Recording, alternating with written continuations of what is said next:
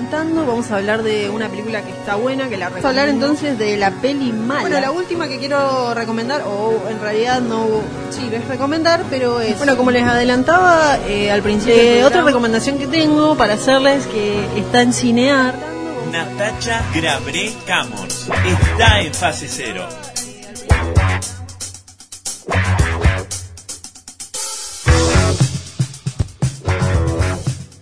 Con esta onda punk italiana, según la señorita Natacha Camors, iniciamos la sección de audios visuales. Ella es licenciada, ella es directora de cine, ella es chaqueña y todo lo que ya conocen, la exportación, importación desde Córdoba. Señorita, ¿cómo le va? Bien. Qué linda sonrisa que tenés después de haberte sacado el bracker durante tres años. No, y sí, dos años y medio. Yo también me miro al espejo y digo, muy ¿Te lo sacaste ahora?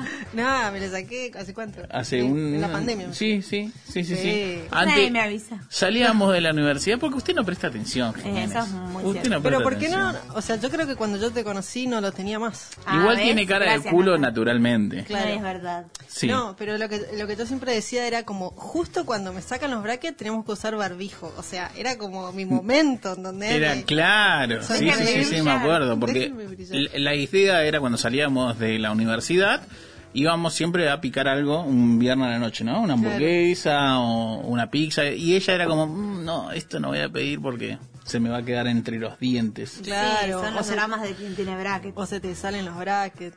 Yo igual le tenía demasiado aprecio a mis brackets. La doctora me decía, tipo, no puedo creer, o sea, creo que se me salieron dos veces nomás. Y mi hermano, que se puso en el mismo momento, no le importaba nada, él comía el sándwich de milanesa. O sea, Tomá para vos la diferencia entre el masculino y el fe- en la femenina, ¿no? cada, tipo, una vez por semana iba con dos o tres brackets, tipo, toma, poneme de nuevo. No, No, es que- bueno, sí, qué es que tiempo que, cuanto tiene. más los cuidás, más rápido después ya sale, termina el tratamiento. Claro, digamos. sí, Así que. Nata 1, Ah. hermano, Hermano. irresponsable. Bueno, pero... Pero cómo, cómo para, para aquel que nunca tuvo bracket como yo, no sé si usted tampoco. usted tampoco, mi hermano lo tuvo, y le, pero tenía de, la, de las primeras escuelas de los bracket, que es alambrado puro, Claro. Sí. y que s- le saltaba, y por ahí estaba comiendo y hacía, "Mm", decía, y le, se ve que algo le pegaba adentro y de repente escupía sangre. Claro, sí. No, no, es que te, es que te corta, te va cortando tipo la boca por adentro. Qué no lindo. sé, es horrible en realidad. O sea, yo lo que lo que siempre pensaba era como si me tuvieran que decir ahora, ¿te volvés a poner? Lo pensaba cuando tenía los brackets todavía puestos, diría que no. Pero después que me lo saqué y vi el resultado dije, bueno, capaz que sí. Claro. Pero era fue muy doloroso. Fueron como dos años muy dolorosos. Bien. Porque cada vez, tipo, un fin de semana por medio me iba a ajustar los brackets y es, tenés dos o tres días que no, nada, no puedes masticar, no puedes comer. Uy, qué feo. No, Ay, sí, sí, no, horrible. no. Dolor Bueno, eh, la cuestión es que estamos en, en la sección de audiovisuales, es en el Ah. capítulo 64 de eh, Fase Cero, donde nada volverá a ser como era. Lo estás escuchando por radio o lo estás escuchando por Spotify o YouTube. ¿Qué hay para hoy? ¿Qué recomendaciones trae eh, ya en espíritu navi- navideño aquí en Argentina al menos? Mi pobre angelito, Mi uno, pobre- dos o tres. Claro.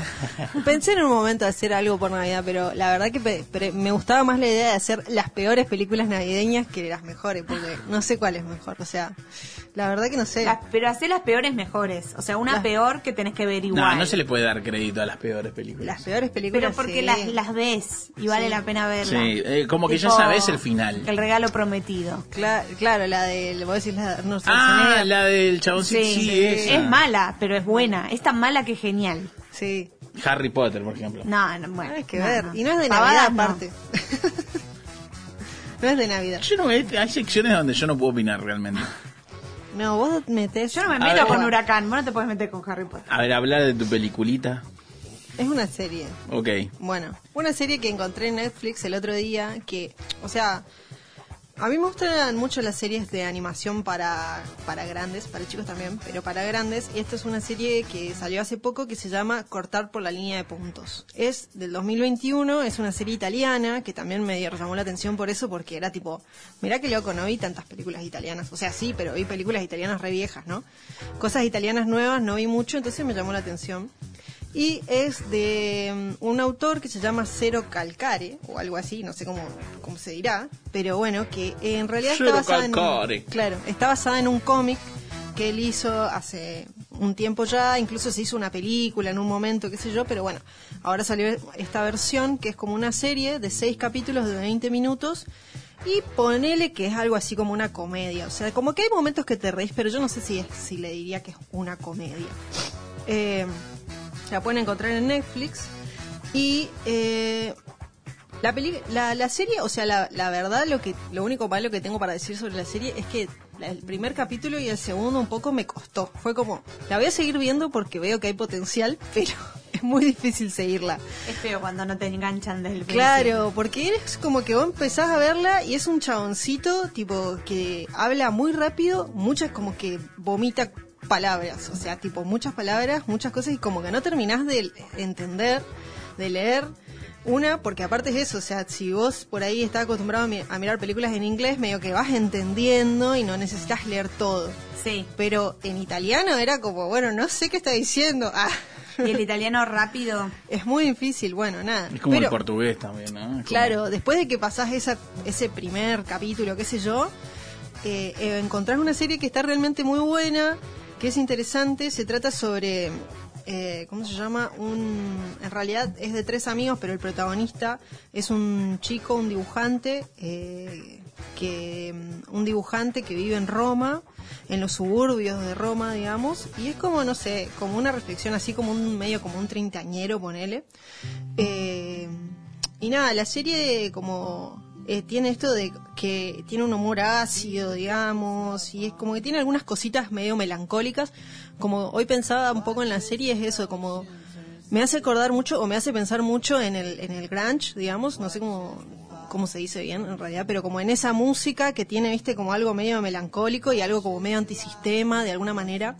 Y mm, es muy, o sea, un retrato de la generación X, digamos, si se quiere, muy, muy, muy, muy bueno me pareció a mí, muy puntual, eh, un retrato, digamos, eh, parece que en la película se había, y en el cómic había sido como un retrato más social, digamos que hablaba como de, de lo que estaba pasando a nivel social en Roma, en los 90, en los suburbios, eh, pero este, esta serie como que habla de algo más personal. Y a mí, o sea, como que me pareció interesante eh, que habla de, de esto, de una persona que es como si se quiere también un poco un coming of age, digamos, de estos tres amigos, que en realidad hay uno que es el protagonista, que aparte tiene esto como eh, tiene un armadillo que sería como, no sé, un tatú mulita gigante o algo así, que es su conciencia y habla con su conciencia, eh, pero el tatú es como medio un señor que fuma mucho y así como medio, bueno, nada, una situación ahí muy, medio interesante, medio graciosa. eh, y con él va reflexionando y aparte te reves reflejado por lo menos a los treintañeros ponele porque el chabón habla como bueno de cuando se empezó a conocer con una chica por chat y que recién empezaba todo el tema del chat y cómo hablabas con alguien y también en esto de eh, que él hablaba, decía, por el chat hablábamos tipo toda la noche, después nos veíamos y ninguno de los dos decía nada, era como... re- Va, yo por lo menos me resentía así como, no, ah, eso me repasaba. Bueno, ahora le debe pasar a mucha gente que después de la apertura del COVID es como, uy, me tengo que encontrar con esta persona que le mandé mucho emoji. Claro, muchos mensajes y ahora bueno. A que Nada, le pero- contaba que se me acaba la pasta dental. Claro, bueno, ¿por pero esto como ahí medio en los 90, qué sé yo. Y bueno, nada, entonces eh, es como, como que van contando la vida de este, de este chabón que se llama Cero, que como un poco el, es el alter ego del, de Cero Calcare, que es el, el, el escritor, el, ¿cómo se llama? Autor de la serie. Y bueno, son dos amigos, él con sus dos amigos de la infancia que se encuentran, o sea, es como medio raro porque se encuentra con ellos y van recordando como ciertos episodios de su vida, qué sé yo, pero bueno, más como al final te vas dando cuenta que todo tiene sentido porque parece como que medio colgado, ¿no? Como, ah, mira por qué hablan de esto y esto de esto y como que medio al final te das cuenta o, o vas cerrando la historia de que están va- viajando a un lugar, digamos, muy nada, una situación muy dura, que no voy a spoilear, pero que está buena, es interesante. Y nada, Muy y bien. como a, a través de eso también, como a través de ese viaje y todos esos recuerdos, van un poco contando cómo se sienten, que yo creo que hay como un, un sentimiento ahí general de que que habla de esta generación X que en su momento era muy tipo contestataria, muy antisistema, eh, pero que esa generación como que creció y bueno, lo que le pasa a todo el mundo, ¿no? O sea, o te adaptás o no te adaptás, digamos, al sistema. Es como que el sistema o te chupa o no te chupa. Y si no te chupa, ¿qué es lo que le pasa a estos, a estos chicos? Están como todo el tiempo como muy como inconformes, digo, como no pueden tener esto como un trabajo estable, una familia, todas las cuestiones que te tiene que, que supuestamente te hacen estar en el sistema, pero vos al no estarlo también lo resufrís, ¿entendés? Y es como eh, esa situación como que ellos viven ahí afuera de esto y, y nada, como muy sentirse que al final sí, el, eh, ¿cómo se llama? te sentís decepcionado de tus propias ideas, ¿no? Como, bueno, yo estaba re eh, antisistema, estaba, tenía estas ideas, pensaba en esto y ahora es como, estoy acá, no sé, la decepción. la decepción porque no, o, no pude encajar en el sistema como todos los demás que, que estaban conmigo y a la vez es como no sé qué hacer, si, si quiero realmente estar ahí o no, en donde es como, eh, se sienten como en una nebulosa, que yo siento que es lo que nos, nos pasa a un montón de gente, como, bueno, no terminás de decir, bueno, esto no es lo que yo quería, pero tampoco sé si quiero lo otro. Uy, bueno, eh, como en una indefinición ahí, como un poco, también habla mucho de un sentimiento político, de muchas cosas políticas, ¿no? Como todo lo personal termina siendo político de alguna manera. Eh, y bueno, no sé. es una, es una situación. Me parece que es una serie que está interesante, como que te podés reír de algunos chistes que hace y te sentís identificado, pero también a la vez te deja como una reflexión mucho más profunda de pensar, bueno, eh, nada, ¿qué onda? O sea, mucho no te puedes escapar del sistema, por ahí te, te queda esa reflexión como, aunque vos hayas pensado todo esto de bueno, no, yo quería otra cosa, quería cambiar el mundo, quería que el mundo sea diferente y al final como que te termina absorbiendo todo eso, o no, y te sentís como medio raro, como que estás desencajado de la vida, ¿no?